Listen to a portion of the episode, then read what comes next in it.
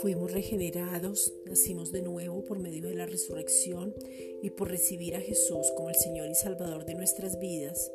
Entonces, a causa de que Él fue levantado y resucitó, nosotros también hemos resucitado a una nueva vida. Efesios 2.6.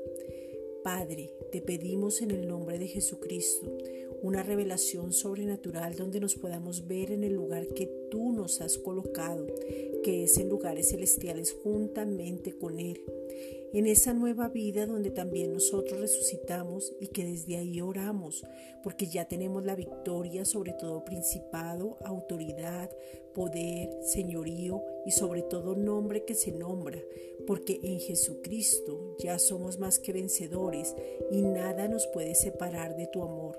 Romanos 8:39. Padre, Revélanos el poder de la resurrección donde somos capacitados para vivir lo sobrenatural en lo natural, mantenernos en la santidad que ya tenemos, oír atentamente la palabra para ponerla por obra. Romanos 8:39. Estamos completos en Cristo porque Él es el centro, el único, el amado, el deseado de nuestras vidas y somos la iglesia para reinar en vida. Romanos 8:2. Padre, te pedimos en el nombre de Jesucristo que podamos rendirnos totalmente a ti, desnudemos nuestro corazón sin medida y nos determinemos en lo que tú ya has establecido para nuestras vidas y que el propósito de ser hechos a la imagen de tu Hijo se cumpla en nosotros. Romanos 8:29.